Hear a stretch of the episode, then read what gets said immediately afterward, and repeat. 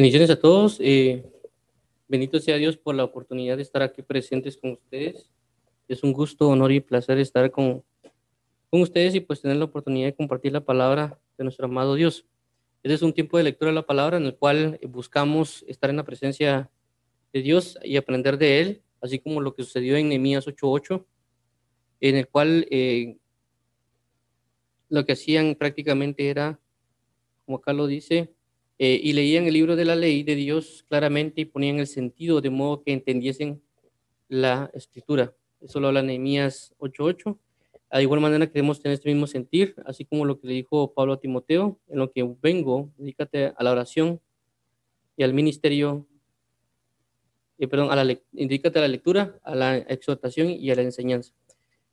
Bueno, eh, para los que no me conocen, mi nombre es Juan José Grajeda, y prácticamente lo que hacemos es leer y ir comentando o hablando según lo que vamos leyendo. Estamos leyendo el libro de Lucas capítulo 7 y vamos a orar prácticamente para entregarnos en, en la lectura. Oremos, Padre, en el nombre de Jesús, venimos delante de ti con la necesidad de estar en tu presencia, en la necesidad de estar en tu palabra, en la necesidad de estar delante de ti, buscando nuestra consagración en ti, Padre bendito. Ayúdanos, por favor, a, hoy leer tu palabra y comprender de ello. Ayúdanos y abre nuestro entendimiento para conocer de ti. Ayúdanos, Señor Jesús, para poder eh, andar cada día en la luz de tu palabra y no olvidarnos de ti, Señor Jehová, constantemente, eternamente y para siempre, papito. Te lo suplicamos en Cristo Jesús. Gracias te damos, Señor Jehová. Te lo pedimos hoy, Rey de Reyes y Señor de Señores. Gracias por todo tu amor. Gracias por toda tu misericordia. Gracias por todo tu deleite. Ayúdanos, por favor, a quitar todo estorbo que pueda impedir este tiempo. Y ayúdanos, por favor, a consagrarnos por ti y para ti, Padre. En el nombre maravilloso de Cristo Jesús, te damos la gloria, la honra, el honor y el poder. Bueno, vamos a, a avanzar entonces acá. Eh, como muy bien mencionamos, el libro de Lucas, capítulo 7, estamos leyendo en la, en la, en la Biblia Reina Valera 60. Y regularmente esta Biblia tiene, eh, bueno, no sé si en todas, pero tiene prácticamente unos, unos temas o unos títulos para, pues, aclarar como que la lectura. Eh, prácticamente, entonces, de recolectado en eso fue lo colocamos aquí, porque tal vez la mayoría usa Reina Valera 60 entonces, por eso mismo fue que utilizamos este, esta forma. Eh, pues uno de lo que hablamos hablado es acerca de eh, el capítulo 7. Dice Jesús sana al siervo de un centurión. Que hablamos acerca de la fe y la autoridad y la obediencia, etc. Jesús resucita al hijo de la, la viuda de Naín, que también habla como la compasión de Jesús llevó a obrar no únicamente eh, la resurrección, sino que en muchos casos Jesús hizo uso de compasión para, para entablar una eh, o algún otro milagro o alguna otra sanidad o liberación. Eh, y ahorita estamos actualmente en los mensajeros de Juan el Bautista, de Lucas 7, del 18 al 35. Que pues ya hemos hablado de varios aspectos o le hemos leído y hablado acerca de ello. Y vamos otra vez a leerlo y luego vamos a comentar lo que acabamos de leer. Entonces dice lo siguiente, los mensajeros de Juan el Bautista, Lucas 7, 18 al 35. Dice, los discípulos de Juan le, le dieron las nuevas de todas estas cosas y llamó Juan a dos de sus discípulos. Y los envió a Jesús para preguntarle, ¿eres tú el que había de venir o esperamos a otro? 20. Cuando pues los hombres vinieron a él, dijeron, Juan el Bautista nos ha enviado a ti para preguntarte, ¿eres tú el que había de venir o esperamos a otro? En esa misma hora sanó a muchos de enfermedades y plagas y de espíritus malos y a muchos ciegos les dio la vista. Y respondiendo Jesús les dijo, id, haced saber a Juan lo que habéis visto y oído, los ciegos ven, los ojos andan, los leprosos son limpiados, los sordos oyen, los muertos son resucitados y a los pobres es anunciado el Evangelio. 23. Y bienaventurado es aquel que no haya tropiezo en mí. 24. Cuando se fueron los mensajeros de Juan, comenzó a decir a Juan, a la gente, ¿Qué salisteis a ver al desierto? Una caña sacudida por el viento. Más que saliste a ver a un hombre cubierto de vestiduras delicadas. He aquí los que tienen vestiduras preciosas y viven en deleites en los palacios de los reyes están. 26. Más que salisteis a ver a un profeta. Sí os digo, y más que profeta. Este es de quien está escrito, he aquí envío mi mensajero delante de tu faz, el cual preparará tu camino delante de ti. Os digo que entre los nacidos de mujeres no hay mayor profeta que Juan el Bautista, pero el más pequeño en el reino de Dios es mayor que él. 29. Y todo el pueblo y los publicanos, cuando lo oyeron, justificaron a Dios bautizándose con el bautismo de Juan. 30. Mas los fariseos y los intérpretes de la ley desecharon los designios de Dios respecto de sí mismos, no siendo bautizados por Juan. Y dijo el Señor, ¿a qué pues compararé los hombres de esta generación y a qué son semejantes? Semejantes son a los muchachos sentados en la plaza que dan voces unos a otros, dicen, os tocamos flauta y no, bailasteis, os endechamos y no llorasteis porque vino Juan el Bautista que ni comía pan ni bebía vino y decís demonio tiene. Vino el Hijo del Hombre que come y bebe y decís este es un hombre comilón y bebedor de vino, amigo de publicanos y de pecadores. Mas la sabiduría es justificada por todos sus hijos. Entonces prácticamente acá esto es lo que hemos venido leyendo estos tres días. Eh, y pues hemos ido tomando pautas para, ir comentando cada uno. Eh, y uno de los aspectos que hemos tocado es el hecho de cómo es que Jesús, perdón, Juan el Bautista entró en, incredulidad cuando ya Dios mismo Padre le había dicho que Jesús era el Cristo. Cuando eh, pues ya habían confirmado, inclusive los discípulos le habían dado un mensaje diciendo todo lo que estaba aconteciendo, pero aún así envía a otros para que le pregunten directamente como lo hicieron con él. Eh, y por supuesto Jesús da también testimonio de la respuesta, que fue otro aspecto que hablamos de cómo a veces Dios da respuestas que aparentemente no, no esperamos, porque tal vez lo que esperaba Juan el Bautista que dijera que sí, sí, era, el Cristo, como también él hizo mención en, cuando a Juan el Bautista le preguntaron, diciendo, yo no soy el Cristo, eh, yo soy una voz que clama en el desierto. Tal vez pensaba que Juan que eso mismo iba a ser Jesús, pero prácticamente Jesús únicamente dijo, miren, hizo un acto y pues hablamos de los tiempos de respuesta, etcétera. Y algunos otros aspectos también como lo que salís de saber con respecto a los profetas, con respecto a, a cosas que uno juzga basado en apariencias y no basado en la palabra o en, o en el sentido del espíritu o las confirmaciones. Y pues eh, hoy vamos a, avanzar con, el comentario de esto. Dice, vamos a ver acá, nos quedamos, bueno, eh, y también hablamos 27, dice, este es de quien está escrito, he aquí envió mi mensajero delante de tu faz, el cual prepara, preparará tu camino delante. O digo que entre los nacidos de mujeres no hay mayor profeta que Juan el Bautista, pero el más pequeño en el reino de Dios es mayor que él. Entonces, eh, vemos de que Juan el Bautista fue realmente alguien bien eh, ungido, porque realmente si no leemos la Biblia vemos de que fue bautizado por Jesucristo desde el vientre de, su madre. Entonces, eh, prácticamente Juan el Bautista fue un, verdadero profeta, pero veamos esto que es bien interesante y quiero remarcarlo hoy, de que a pesar de ser verdadero, al igual que Jesús, a pesar que tenía un respaldo de la escritura, porque fue de los, es de los pocos que es profetizado. Por ejemplo, Elías fue profetizado que iba a venir, el espíritu de Elías que iba a venir, por ejemplo. También, por ejemplo, Jeremías, cuando hace mención, ¿eres tú el profeta? ¿Eres tú Jeremías? ¿Eres Elías? ¿Quién eres? Entonces, es de las pocas personas que es profetizada y que está escrita en Isaías junto con, la profecía mesiánica, que iba a preparar el camino, como dice aquí, el cual prepara tu camino delante de ti. Esto lo hace mención Juan en, creo que es, eh, lo dice Juan el Bautista en, en, el Evangelio de Juan, y que él dice, y entonces, ¿quién tú eres? Dinos quién eres para que demos respuesta de quienes nos enviaron. Y Juan el Bautista claramente dice, yo soy una voz que clama en el desierto, como dice el libro de Isaías. Pues prácticamente él está diciendo, yo fui profetizado yo estoy escrito en la palabra, tengo un respaldo escritural y además vengo bajo la autoridad de Dios que me ha enviado a preparar el camino de el Mesías, el Cristo.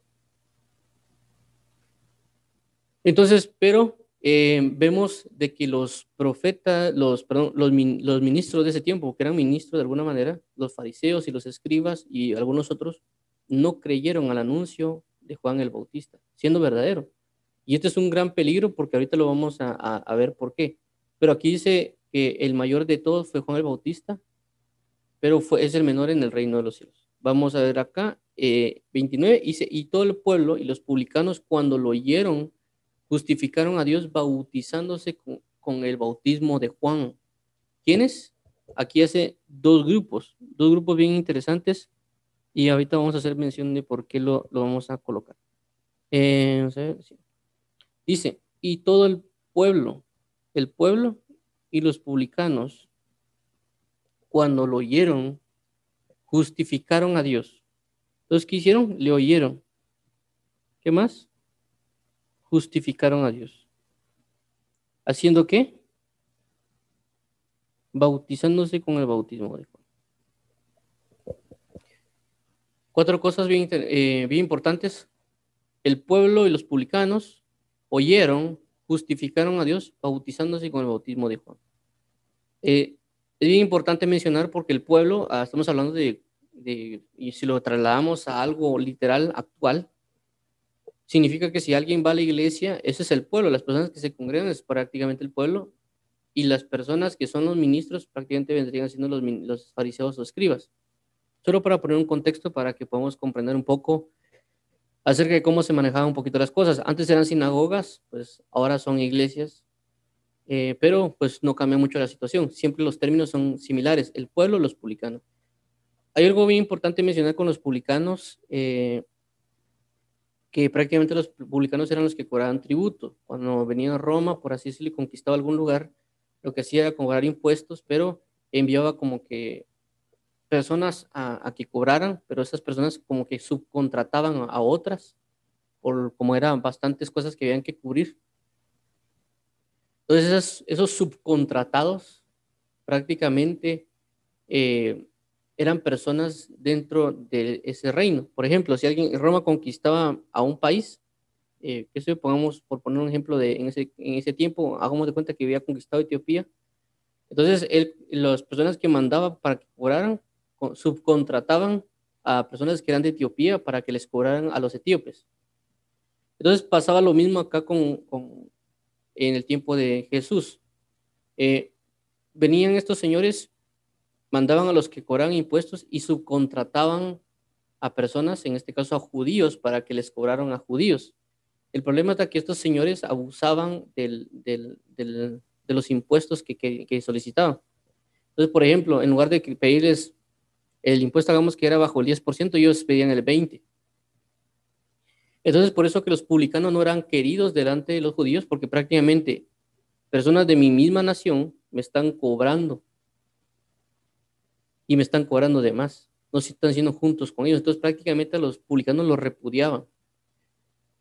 Eh, entonces, eso es bien importante mencionarlo porque hablaban del pueblo y los publicanos. Los publicanos también, según lo que leí en el diccionario Nelson, habla de que los publicanos tenían esa situación de que se juntaban mucho con los pecadores porque prácticamente los, todas las personas eh, de, de mismos judíos lo rechazaban e inclusive les impedían el lugar a culto, es decir, no podían entrar a las sinagogas porque por su nivel de injusticia, de que se ligaban a estas personas y cobraban. Eh, es algo, yo lo miraría, es algo así como cuando de repente llaman de los bancos para cobrar y exigen y exigen y exigen y uno dice, ¿por qué, ¿por qué son tan abusivos a veces para ellos exigir las cosas?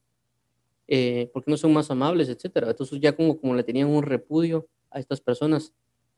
Pero vemos de que el pueblo y los publicanos sí oyeron a Juan el Bautista, es decir, a aquel que es enviado, que es verdadero, y justificaron a Dios, es decir, que dieron la gloria a Dios, que dijeron, sí, es palabra de verdad.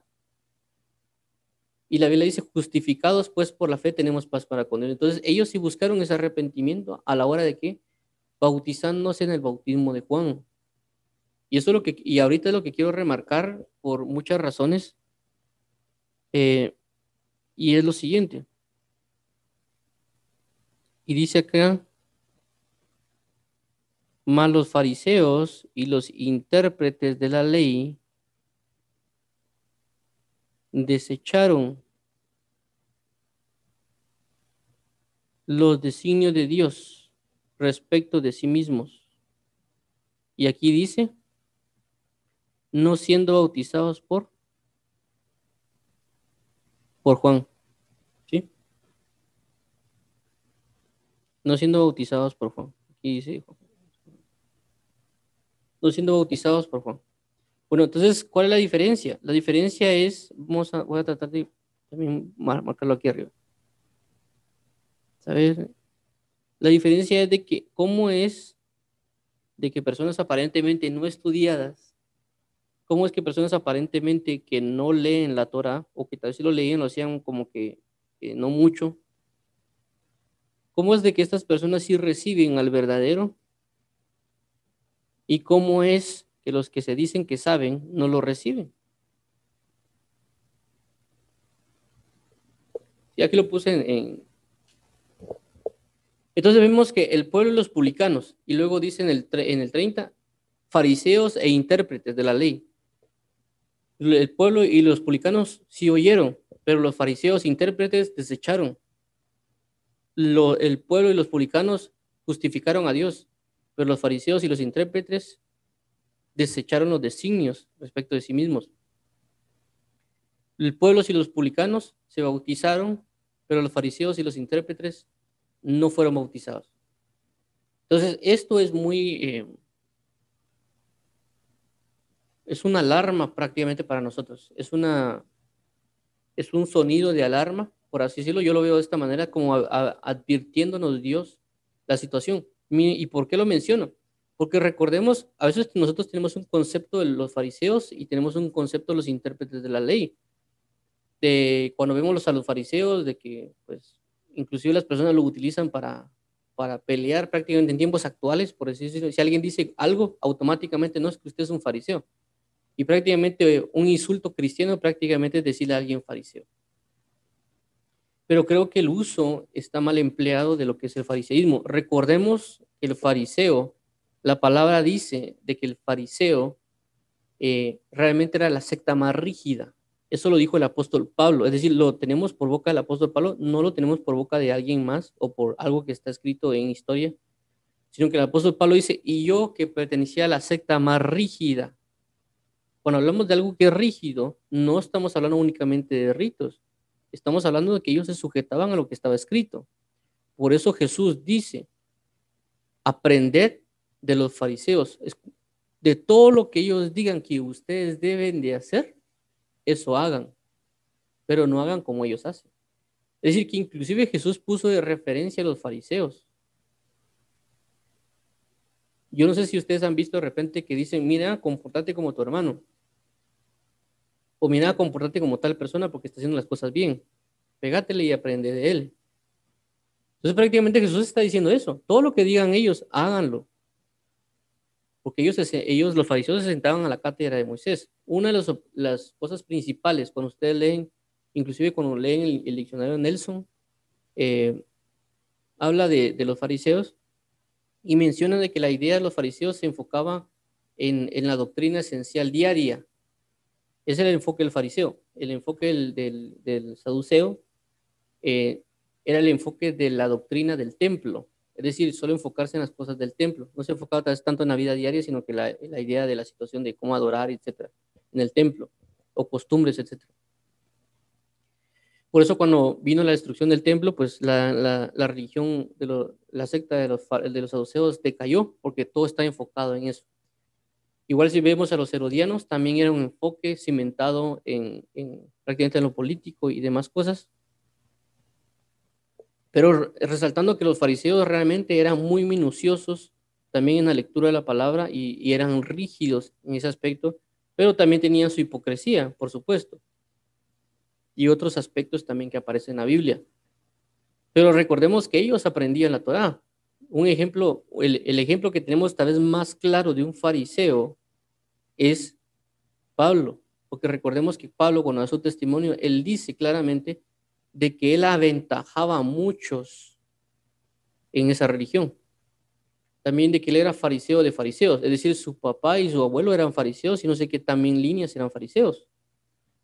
O sea que ya había una rigidez en, esa línea, aparte de, que él era muy estudioso de la, palabra y que él era, inclusive era celoso de la palabra de la, verdad. Y no solo eso, sino que él cumplía la, la Biblia. Eso lo dice Pablo. ¿Me entiende? Entonces estamos hablando de alguien que realmente era muy entregado, pero aún así no recibió el bautismo.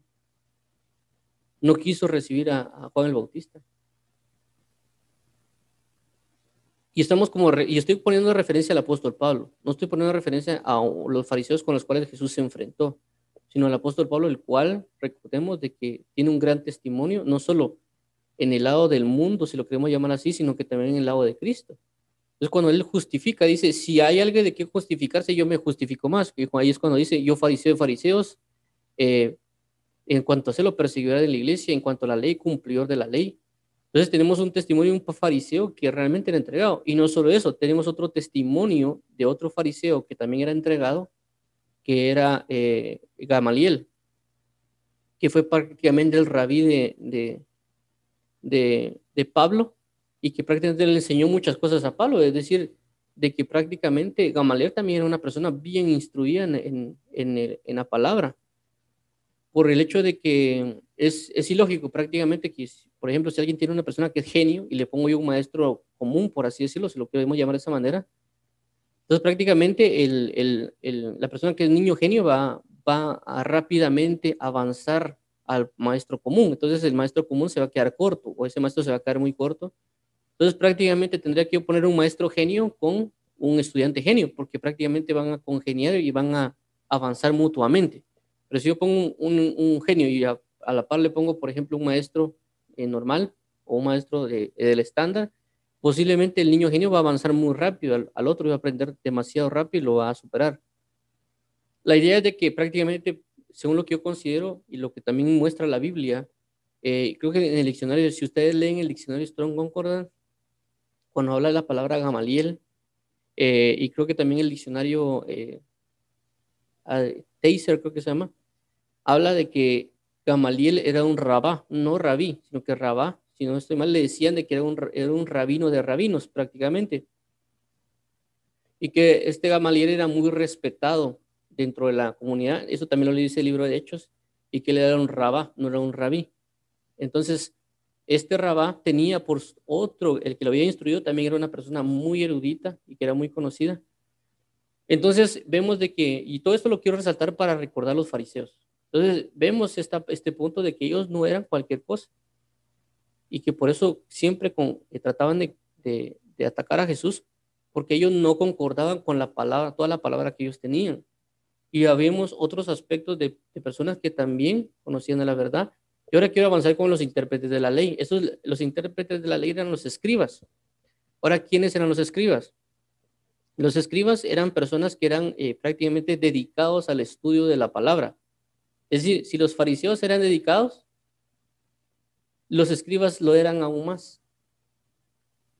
¿Me entienden? Es como por decirlo así, de que ustedes de repente ven una, una, una religión X, eh, cualquier nombre, y esa persona tiene sus escribas, es decir, tiene sus estudiosos de la ley. Tienen aquellos que prácticamente se dedican toda su vida para el aprendizaje de la ley y se enfocan específicamente en todo eso. En la interpretación, uno le llaman actualmente la exégesis, la hermenéutica, etcétera. Entonces, prácticamente esos son los intérpretes de la ley, esos son los escribas. Los que dedican, es decir, cada secta tenía sus escribas. Los fariseos tenían sus estudiosos, los eh, saduceos tenían sus estudiosos, los herodianos, si lo queremos llamar así por así, tal vez también tenían sus estudiosos, los esenios también tenían sus estudiosos, es decir, que eran zonas específicas y dedicadas para el estudio de la palabra, y aparte del fariseo, que tal vez el fariseo tal vez, tal vez tenía que trabajar o algunas otras cosas. Entonces, ¿a qué quiero llegar con todo esto? De que hay un gran problema porque aquellos que estudiaban la Biblia no le recibieron a Dios. Y aquellos que no estudiaban la Biblia, sí le recibieron. Ese es el problema al que quiero llegar. Es el objetivo por el cual estoy mencionando todo esto, eh, porque es un gran peligro. Y, y le digo esto ¿por qué? Porque hay, aquí actualmente hay una guerra eh, espiritual entre ministros prácticamente y que se ha vuelto un poco ridícula en el aspecto de que prácticamente hay ministros que graban videos, bueno, no sé si llamarlos ministros, pero graban videos de YouTube prácticamente exponiendo mentiras o falsedades de otros ministros y prácticamente solo eso se dedican, sus canales, y inclusive le ponen en contra de la apostasía y prácticamente nombran ministros, hablan en contra de ellos y prácticamente se enfocan solo en eso. Eh, yo he visto personas que prácticamente hasta se burlan y tratan de hacer chiste de muchas cosas. Y creo que es un poco complicado esto. Y, y por eso es, a esto es lo que quiero llegar hoy, a orar por esto, porque vemos de que personas estudiosas de ese tiempo no recibieron el testimonio de Juan el Bautista, siendo una persona que estaba escrita en la palabra, siendo enviada por Dios, siendo confirmada por Dios y, dando, y Jesús dando testimonio de Juan el Bautista. A eso es lo que quiero llegar. Y el punto, el problema es de que a veces no entendemos nosotros que nosotros podemos ser como fariseos y que nosotros podemos ser como escribas e intérpretes de la ley y a veces no estamos recibiendo la doctrina que Dios nos quiere dar y no estamos recibiendo las verdades que Dios nos quiere dar y tampoco estamos recibiendo a ministros que Dios nos quiere dar y nosotros pensamos que estamos aprobando lo bueno. Esto lo dice en Romanos capítulo 2 cuando dice, y tú siendo maestro de la ley, te jactas de que interpretas bien la ley y que apruebas la ley de Dios como lo mejor, pero tú no haces lo que se debe. Entonces, a eso es lo que quiero llegar y encerrar el día de hoy con este comentario acerca de esto, esto que estamos leyendo en, en Lucas, que tengamos mucho cuidado de que si alguien se mete en un seminario, algo teológico, ya sea una universidad un seminario, no significa que vaya a usted aceptar la palabra, el testimonio o el ministro que viene de Dios. No significa, porque aquí ya hubo intérpretes y personas rígidas como el apóstol Pablo, y recordemos otra vez que el apóstol Pablo no reconoció a Jesucristo hasta que Jesucristo se le manifestó. Así que no podemos jactarnos porque lo he visto mucho en internet o en comentarios, inclusive cuando uno habla con personas, eh, que inclusive yo hablé una vez con una persona eh, eh, que pues vino de otro país a, aquí a Guatemala eh, eh, y prácticamente era el trabajo, yo hablé con él y él decía acerca de una persona, mira, fíjate que él sabía mucho, pero él nunca fue a un seminario bíblico. Inclusive a mí me preguntó de que si yo no iba a un seminario bíblico, yo le dije que no. Eh, y prácticamente el, el, enfoque que quiero dar es de que la persona es como que decía de que no podíamos conocer la Biblia si no entramos a una universidad o, o a un sistema de teología. Eh, inclusive en otros, he visto en otras, eh, en otras páginas web donde hay personas que dicen, es que ese persona, esa persona eh, no es ministro de Dios porque no, no tiene una licenciatura en teología. Y prácticamente exaltan el hecho de ser teólogos y haber estado cinco años, cuatro años o diez años en un centro de teología, de que eso los habilita para que ellos puedan interpretar bien la ley. Entonces, para mí prácticamente ellos son como dice aquí la Biblia, eh, son intérpretes de la ley o son fariseos, porque se están jactando algo que no es. Y ese es el peligro acá, ese es el peligro que quiero mencionar, de que no porque alguien entre a un centro de teología o entre a un seminario, significa que va a poder reconocer lo que es de Dios o no, porque hubo personas que tenían sus centros de teología en, en el antiguo tiempo y que tenían el nombre de fariseo, porque podemos trasladar fariseo y pues, decir el teólogo.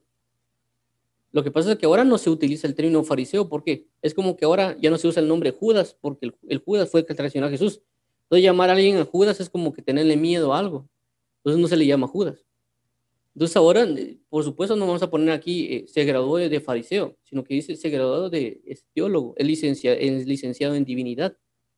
Con eso tampoco quiero resaltar o, decir de que es malo que alguien estudie. A lo que quiero entender es de que tenemos que tener cuidado, mucho cuidado, de jactarnos de un conocimiento o de pensar de que porque hacemos algo ya podemos conocer las verdades de Dios. Eso es bien importante mencionarlo y, y lo vuelvo a resaltar. Los fariseos y los intérpretes de la ley. Yo aquí lo puedo traducir, lo voy a cambiar. Más los teólogos y los hermenéuticos o exegéticos, o como le quieran llamar ahora, desecharon el designio de Dios respecto de sí mismos, no cumpliendo la doctrina de Dios. Y como resalto, el problema no es el pueblo, el problema no son los que no conocen, el problema no son los que pecan, el problema son aquellos que estudian la palabra pero no reconocen lo que procede de Dios. A eso es el, el objetivo principal de esto y el énfasis el cual yo estoy otorgando hoy, hablar de este, de este punto. ¿Me entienden? No porque realmente leamos la Biblia, no porque realmente digamos que buscamos a Dios, no porque alguien diga que sea pastor o profeta o apóstol o el nombre que le quieran llamar, van a reconocer lo que procede de Dios. Solo aquello o solo el nivel de comunión que tengan con Dios les va a dar a conocer lo que tienen eh, la verdad del Evangelio. Esto lo podemos ver también eh, en el libro de Lucas, en, los primeros pasajes que leímos, cuando es Jesús presentado en el templo, cuando dice que, que Dios impulsó a un anciano al, al templo y de que Dios le, le dio a, a, conocer al Salvador, al Salvador, a Jesús, y lo vio de bebé, porque dijo que no iba a ver la muerte hasta que no viera al Salvador. Y el Espíritu Santo le revela a esta persona, a este anciano, quién era el Mesías. Entonces es por revelación. Y como vuelvo a resaltar, revelación no es nada nuevo. Revelación únicamente es sacar del oculto algo. Jesús siempre estuvo ahí. Él nació y estaba escrito y fue anunciado. Pero el Espíritu Santo le revela diciéndole, mira, Él es el que está ahí, el que está bebé. Él es el Salvador. Y él no lo, y este señor no lo vio crecido, no lo vio ejecutando lo que pasó con Juan el Bautista. Juan el Bautista oía y le dieron testimonio, inclusive el Espíritu Santo le dijo, pero aún así dudó. Entonces no es porque alguien esté en centro de teología va a probar lo que procede de Dios. Y puede ser que alguien que no conozca nada, aparentemente no fue instruido en un centro de teología o muchas cosas en el seminario, y, lo levanta a Dios y predica verdades que son de Dios, pero el teólogo o el, el, intérprete, el exégeta o el hermenéutico o, alguna otra cosa que se mencione, no recibe la palabra de Dios. Entonces, ese es el conflicto actual que hay. Nosotros tenemos que ir con mucho cuidado, porque una doctrina puede aparentemente, aparentemente parecer falsa, pero es verdadera. Y nosotros está rechazando esa verdad porque pensamos de que, que porque yo conozco mucho, no, eh, no es de Dios. Pero vuelvo a resaltar los fariseos y los intérpretes de la ley. Tenemos que tener mucho cuidado. Y ahora voy a resaltar esto con otro, otro versículo. Otro versículo, vamos a ver, eh, lo, voy a, lo voy a, para que vean que no estoy hablando mentiras, lo voy a respaldar con otro verso de la Biblia. Aquí lo estamos respaldando, pero vamos a hacerlo aún más para que no, cabe, no quede duda de lo que estoy hablando y para que vean también el testimonio de Pablo. Todo lo estoy basando con muchas cosas que pasaron con Pablo. Vamos a ver. Eh,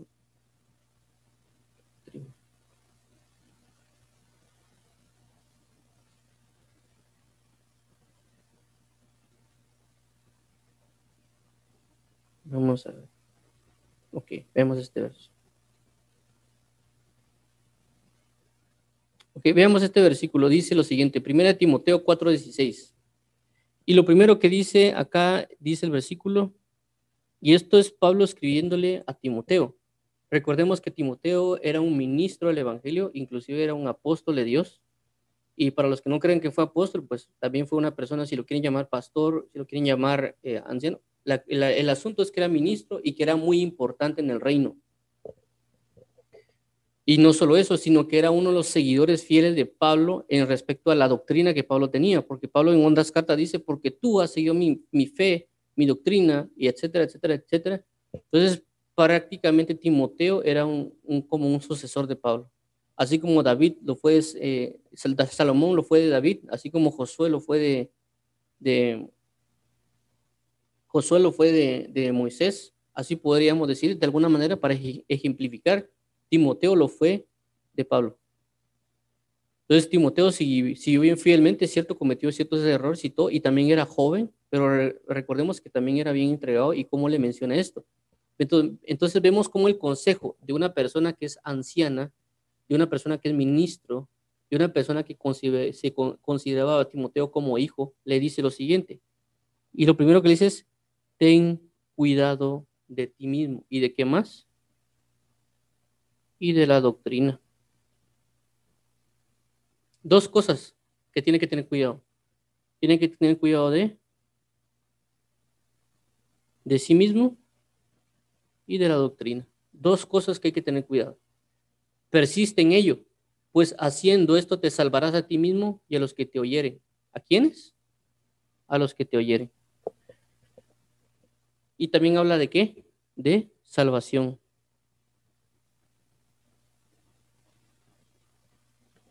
Vuelvo a resaltarlo otra vez.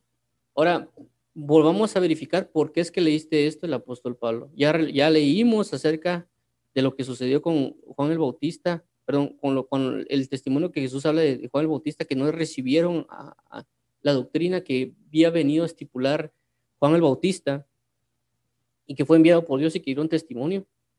Y fueron personas que eran estudiosas de la palabra, como ya vuelvo a resaltar para ejemplificar lo que fueron teólogos de este tiempo, que eran seminaristas de este tiempo, o por ponerlo en ese contexto de anterior, para que nos tengamos una relación un poco de lo que estamos hablando, o inclusive personas que llevan años en el Evangelio, predicando de años, tal vez unos 20, 30 años de ministerio, podemos meterlos dentro de ese grupo de fariseos y escribas. Eh, por supuesto, no estoy haciendo referencia a que todos sean fariseos y escribas, sino que estoy colocando un, aspecto bien importante de esto.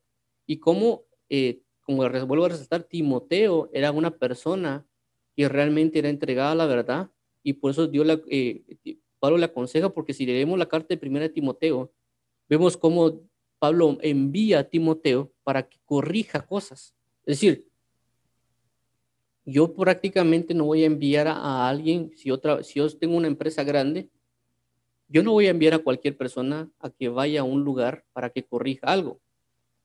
Es como que yo venga, yo soy de un, empresario de una empresa grande y de repente diga, venga, agarre a alguien de la calle que, tal vez sepa, es maestro. Le digo, mire, vaya a una de mis empresas y corrija ahí la administración que se, está ejecutando. O mire y vaya a verificar la auditoría que hay ahí. O mire y vaya al centro de informática para que arregle todos los problemas de informática. No, no es común hacer eso. Si yo voy a enviar a alguien, si yo soy una empresa grande y miro que en otra sucursal, por así decirlo, el sistema de IT no está bien, voy a enviar a alguien capacitado con la autoridad, no solo que yo le delegue, sino que también con el, con el conocimiento y demás que la persona tiene para que cuando llegue, uno no lo engañe, segundo, él sepa ordenar lo que debe ordenar porque él es ordenado y tiene el conocimiento para hacerlo y corrija todo lo que ve conveniente. Por consecuencia, yo le voy a decir, mira, allá está pasando esto y esto y esto, necesito que corrijas esto y esto y esto, enfócate en esta parte, y etcétera. Pero por consecuencia yo ya sé de que muchas cosas él va a saber cómo manejarlas. De igual manera si mando a un administrador, de igual manera si yo mando a alguien que es de auditoría, etcétera. De igual manera pasó con el apóstol Pablo y Timoteo. Timoteo conocía bastante, sabía y tenía un respaldo de, Dios. Entonces, eh, vuelvo a mencionar esto porque no estamos hablando de un ministro cualquiera. No estamos hablando de un ministro cualquiera, estamos hablando de Timoteo que era una de las personas que siguió firmemente las enseñanzas del apóstol Pablo. Como ya mencioné, Gamaliel, eh, eh, Pablo, Pablo, Timoteo. Y recordemos que el apóstol Pablo también no era eh, alguien cualquiera, sino que dice que él inclusive trabajó un poco más que los demás apóstoles. Entonces, las enseñanzas que él podía tener, inclusive todos estamos aprendiendo mucho del, apóstol Pablo. Y recordemos, y vuelvo a resaltar, Timoteo era una persona también bien entregada por consecuencia tuvo como sus altibajos, como ya menciona la Biblia, pero eh, estamos hablando de un consejo ministerial, un consejo paternal, un consejo de un anciano a Timoteo, recordando que cuando se escribe esta carta, Pablo era ya anciano. Eh, entonces, ¿qué le dice a Timoteo? Ten cuidado de ti mismo, ten cuidado de ti mismo y de la doctrina. Persiste en ello, pues haciendo esto te salvarás a ti mismo y a los que te vieren. ¿Cómo tiene relación esto con el pasaje anterior? Pues eh, es lo que ya mencionamos. Los eh, Pablo era fariseo y Pablo no tuvo cuidado de sí mismo ni la doctrina y por esa causa si Jesús no se le aparece en el camino de Damasco, eh, prácticamente Pablo hubiera muerto siendo fariseo y no conociendo el Evangelio, siendo una persona muy entregada a la palabra. Entonces nosotros tenemos que tener cuidado y pedirle mucho a Dios y por eso siempre les he indicado de que oremos, es decir, de que no porque alguien diga, ah, no, es que eso está en la palabra, yo lo voy a aceptar de por sí, sino que tengo que orar y pedirle a Dios si lo que realmente me están diciendo está en la palabra y no solo eso, sino yo ir a examinar a la palabra la verdad de la cual me están hablando.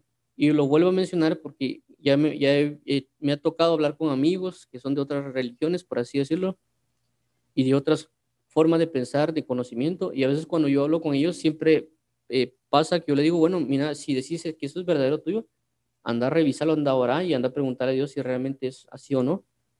Y yo también voy a hacer lo mismo. De lo que vos me estás hablando, aunque yo no creo que sea correcto, yo lo voy a ir a revisar. Y yo siempre tengo ese, esa, ese concepto.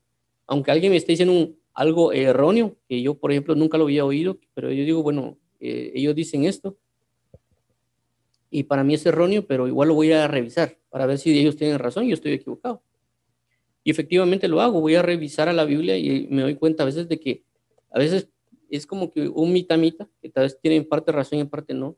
Entonces yo ya le pido a Dios, mira, aclárame cómo es esto y también voy a la Biblia a estudiar a ver si, y a orar bastante para ver si, eh, cómo es esta, inclusive a veces paso días o años meditando en lo que me han dicho para ver cómo realmente es el, em, el empleo de lo que me están diciendo. Y hay, momentos que me doy cuenta que sí tienen razón. Hay momentos que me doy cuenta de que realmente es un, es un mitad, mitad. En parte tienen, es como, como que estuviera un poquito contaminado, pero eh, sí es correcto. Y, vamos por esa línea. Y, y bueno, yo voy corrigiendo lo que va. Y a veces me doy cuenta que es totalmente un error. Pero cuando voy a reverificar eso que ellos me dicen, yo voy a reverificar, entonces yo acumulo más sabiduría y más inteligencia eh, y me doy cuenta de otros aspectos cada vez que voy a revisar y eso me sirve a mí, como yo se lo he dicho siempre a las personas, hay que ir a revisar porque si yo estoy eh, equivocado o usted está equivocado, eh, si está mal, usted va a corregir y por consecuencia, cuando venga alguien le va a decir, mira, yo antes estuve en este error y ahora salí porque Dios me habló de esto y esto en la Biblia y esto y esto pasó. Entonces uno no solo va a comenzar a caminar en la verdad, sino también va a, cuando alguien se presente, va a saber cómo explicarle para ir en el camino de la verdad. Pero si en dado caso yo estoy equivocado o usted está equivocado, perdón, si usted está en la verdad y yo estoy en la verdad, o uno de los dos está en la verdad, pues también es necesario ir a, verificar o ir a, leer más, porque también vamos a tener argumentos de saber cómo defender lo que es verdadero. Porque yo he visto personas que a veces defienden algo que no saben. Me dice, es que no eso es correcto, pero ¿cómo sabes que no es correcto? No, es porque yo sé que no es correcto. Bueno, pero aprende a enseñarlo, pues. Porque yo hay personas, miren, hay personas que uno le puede decir algo y le dice, mira, esto es así, y bueno, ellos lo hacen sin cuestionar, sin nada. Pero hay otras personas que vienen y cuestionan todo. ¿Pero por qué hay que hacerlo? ¿Y para qué? ¿Y cuánto hay que hacerlo? ¿Y por qué? Y le comienzan a preguntar un montón de cosas. Entonces uno tiene que estar atento para ambas personas, ambos tipos de personas. La persona que únicamente va a decir, ah, va, está bien, y lo va a hacer, y la otra persona que va a venir a cuestionar absolutamente todo. Y tenemos, por consecuencia, personas que cuestionan absolutamente todo y no hacen nada. Y hay otras personas que cuestionan absolutamente todo y lo terminan haciendo. Entonces, de ambos puntos tenemos que tener mucho cuidado y es lo que quiero enfatizar hoy con esto, que no porque alguien estudie en la palabra, no porque alguien lleve muchos años en la, en la, de, siendo evangélico, protestante bautista, lo que sea, es que va a poder identificar las verdades espirituales, como ya mencioné anteriormente también, de que ellos sabían, basado en la escritura, que, el, iba a venir un bautismo, pero cuando vieron a Juan el Bautista le preguntan, pero ¿por qué tú bautistas si tú no eres el Cristo? Entonces ellos sabían que había un conocimiento de bautismo, pero no sabían que habían tres bautismos o si sabían que había otros bautismos, no sabían que uno lo iba a ejercer Juan el Bautista y los otros dos los iba a ejecutar Jesús o el Mesías. Por eso dice, y yo vengo a bautizar en agua, pero el que viene detrás de mí bautizará en Espíritu Santo y fuego. Pero ellos sí tenían un conocimiento de que era, de que iban a, haber un bautismo. Entonces a lo que quiero dar a entender es de que nosotros a veces no tenemos toda la grandeza de la revelación para dar por sentado ciertas cosas. A menos que Dios confirme las cosas, a medio de Dios que cimente una verdad en nosotros, podemos decir realmente. Y no solo estoy hablando de decir de que ah, es que lo leí en la Biblia, sino de, no solo eso, sino que la revelación de Dios nos va a dar la simiente de las verdades que están y yo tengo que estar en mutua comunión con Dios para conocer esa verdad. ¿Me entiendes? Porque realmente las justificaciones que ah, oigo, tanto de predicadores o cuando uno, inclusive que uno, uno hace, es que dicen, no, es que lo leí en la Biblia. Y eso es así porque la Biblia es la autoridad máxima. Y es cierto, la Biblia es la autoridad máxima, pero el problema es el hombre. Como le dijeron a Timoteo, ten cuidado de ti mismo y de la doctrina, porque Timoteo hubiera podido malinterpretar cosas, así como los fariseos y los intérpretes de la ley. Y esto luego mención, porque si vemos en la escritura, vemos a Jesús cuando corrige a los fariseos y les dice, ¿acaso no habéis leído en el pasaje tal? Y les comienza a explicar lo que, había, lo que, lo que significa lo que habían leído. Y Jesús creo que corrige dos o tres veces a los fariseos o a las personas por no saber leer, no por no saber interpretar, no por no saber estudiar, sino por no haber leído bien. Dice, ¿acaso no habéis leído? En el, en el original eh, griego, eh, leer significa aprender de nuevo, es decir, ¿acaso no habéis aprendido de nuevo que ¿Me entienden? Entonces el leer involucra un aprendizaje nuevo. Por eso siempre le he dicho a las personas, lean bastante, lean bastante, porque leer bastante significa aprender bastante. Entonces, vuelvo a resaltar otra vez. Perdón que sea tan insistente, pero es, para volver a resaltar. Entonces tenemos de, un lado, otra vez, de que personas pueden conocer las verdades, pueden conocer verdades, pero no conocer la, eh, la plenitud de esa verdad, a menos que Dios lo aclare como en el caso de los que llegaron a preguntarle a Juan Bautista, dice, ¿por qué tú bautizas si tú no eres el Cristo? Y él aclara, yo bautizo en agua, pero el que viene detrás de mí bautizará en Espíritu Santo y fuego. Entonces siempre hay que ir a preguntarle a Dios, a siempre ir a orar y preguntarle, Señor, muéstrame tu verdad, muéstrame la revelación, y eso puede involucrar inclusive años de, estudio. Y el mayor ejemplo que tenemos de la búsqueda de una verdad es eh, Daniel. Cuando ustedes leen el libro de Daniel, se van a dar cuenta de que Daniel leyó el libro de Jeremías. Y al leer el libro de Jeremías y al ver, darse cuenta de ciertas cosas que estaban en la Biblia, dice que él ayunó y oró para que, por causa de lo que leyó. Pero no vemos algún otro personaje más en la Biblia que haya identificado la verdad de, las, de la semana 70 de Daniel o otras cosas que están en la Biblia, más que Daniel. Entonces, si nos entregamos a, la verdad a muchas cosas, inclusive me mamo la verdad, Dios nos va a dar muchas cosas. Eh, nos va a revelar muchas cosas porque la Biblia misma dice acerca de Jesús, dice, yo tengo muchas cosas que decirlos, pero no lo pueden soportar. También dice Jesús, no eché las perdas a los cerdos, no sea que se vuelvan y los despedacen. Entonces hay cosas que Dios, hay revelaciones que Dios no, no nos la va a dar porque no estamos en santidad y porque no tenemos la madurez para llevarla ¿Me entiende? Como lo dice también en el libro de Hebreo, dice, yo quisiera hablarlo de otras cosas más profundas, pero ustedes son tardos para oír, se han quedado atascados. Entonces eso pasa con lo que está aquí. O sea, a diferencia del mundo, que alguien puede sacar una ingeniería o cualquier medio y estudiaron, etcétera, el evangelio no es como una carrera de ingeniería, no es como una carrera de licenciatura, porque aquí todo se basa en una comunión con Dios. Si alguien viene y se pone a estudiar la Biblia como loco, pero no se mete en comunión con Dios, no tiene una comunión con Dios, pues no le va a servir de mucho.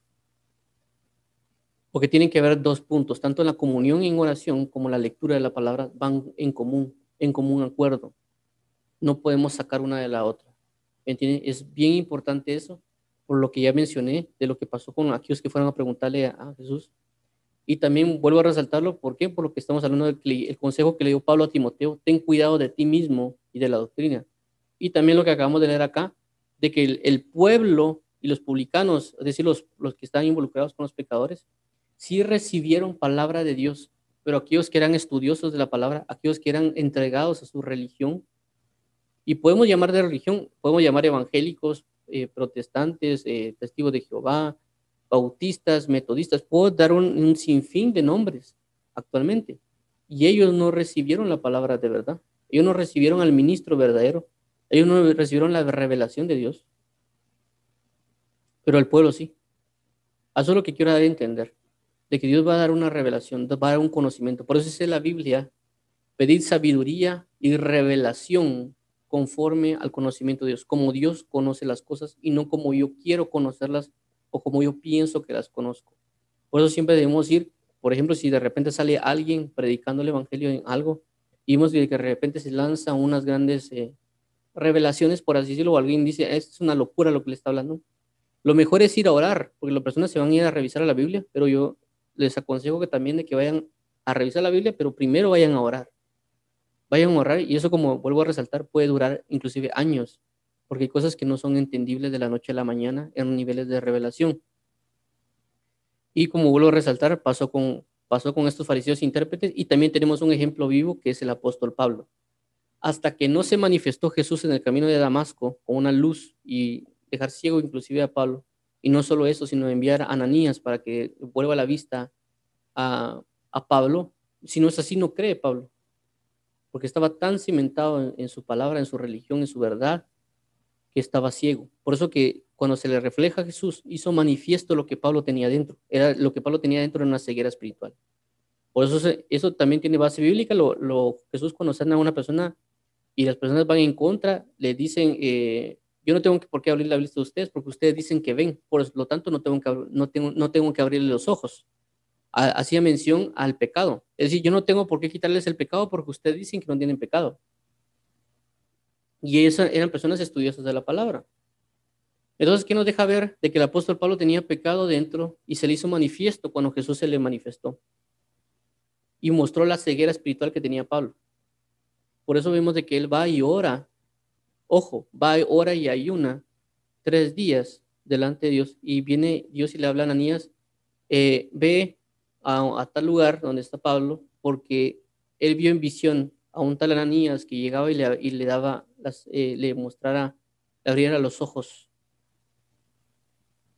Y pues hay una conversación con, con, con, Ananías y bueno, pues llega Ananías y le abre los ojos a Pablo, pero Pablo estuvo orando, orando para que le volvieran la vista, para que él pudiera ver. Entonces hay muchas cosas de las cuales nosotros somos ciegos espirituales, pero a veces no reconocemos nuestra ceguera espiritual y que necesitamos reconocer esa ceguera espiritual porque de lo contrario vamos a tener este problema que, está pasando aquí con, con los publicanos, que no recibieron la doctrina que venía de Dios, porque recordemos que este bautismo aparentemente es, es algo totalmente nuevo.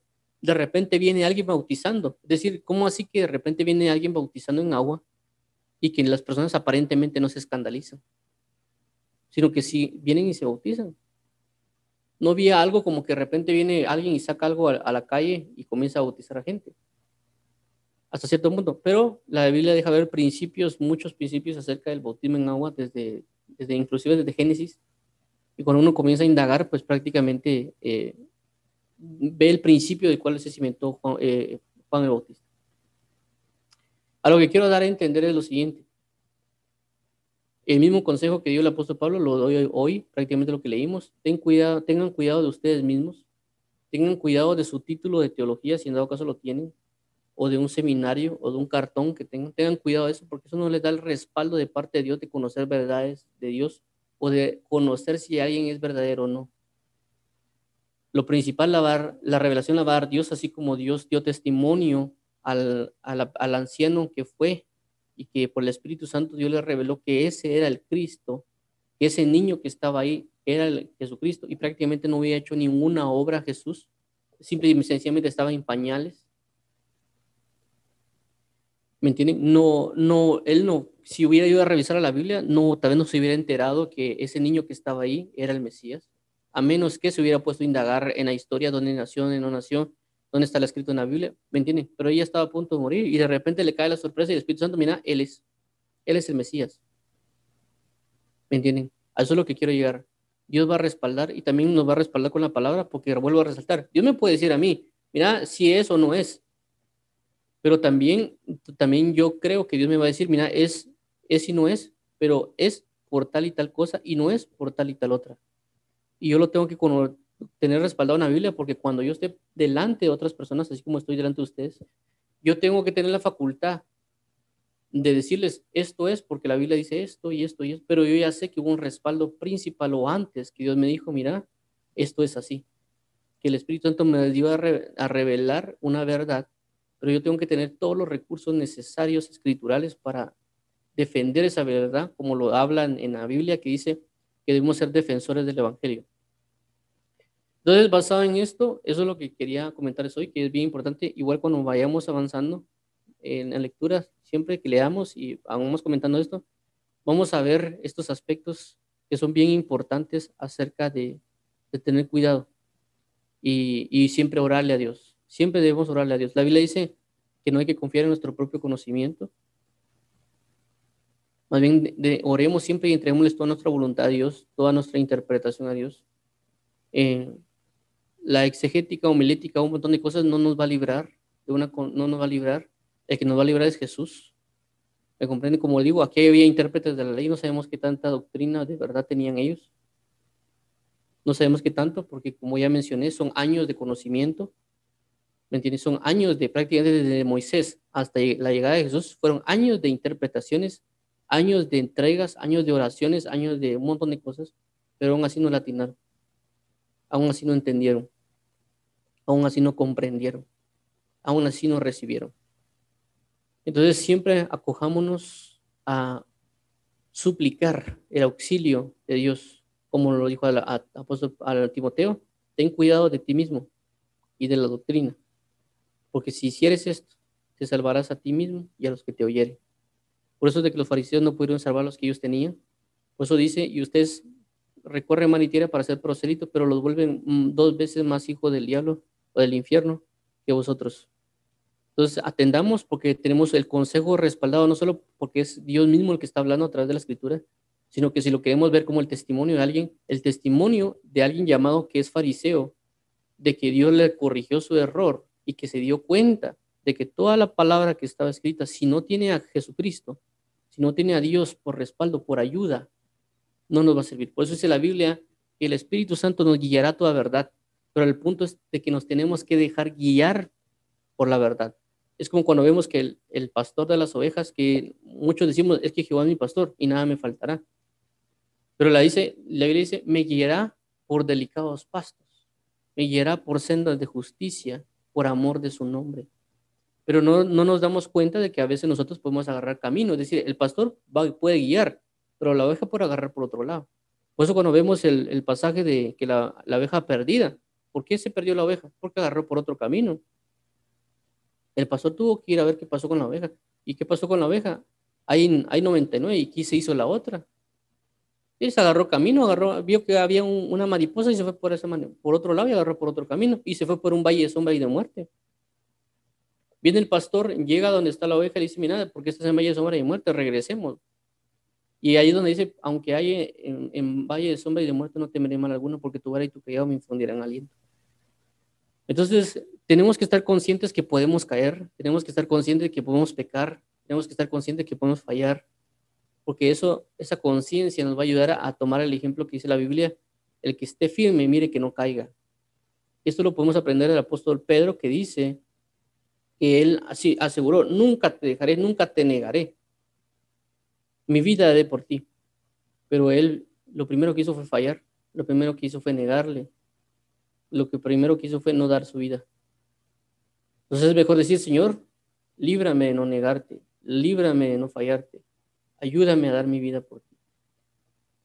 Por eso tenemos que tener mucho cuidado, no confiar en, en nosotros mismos, nuestras propias interpretaciones, nuestros propios métodos, sino confiar es única y exclusivamente en el Espíritu Santo de Dios, que Él nos guiará y nos revelará toda verdad.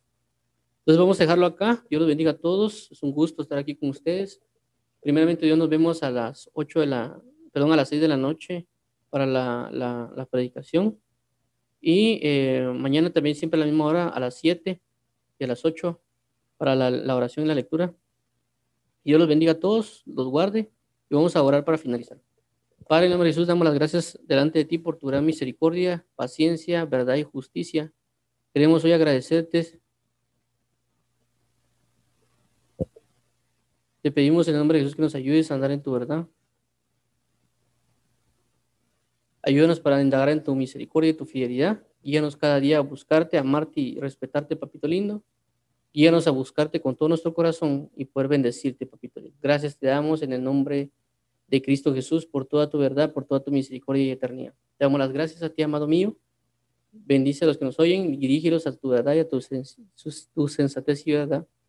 Guíanos cada día para que tú seas nuestra paz, nuestra misericordia y nuestra gracia en Cristo Jesús. Bendito eres, eterno Dios. En el nombre de Cristo Jesús, Señor. Amén y amén. Bendiciones a todos. Eh, paz y gozo sus vidas en Cristo Jesús. Dios nuestro.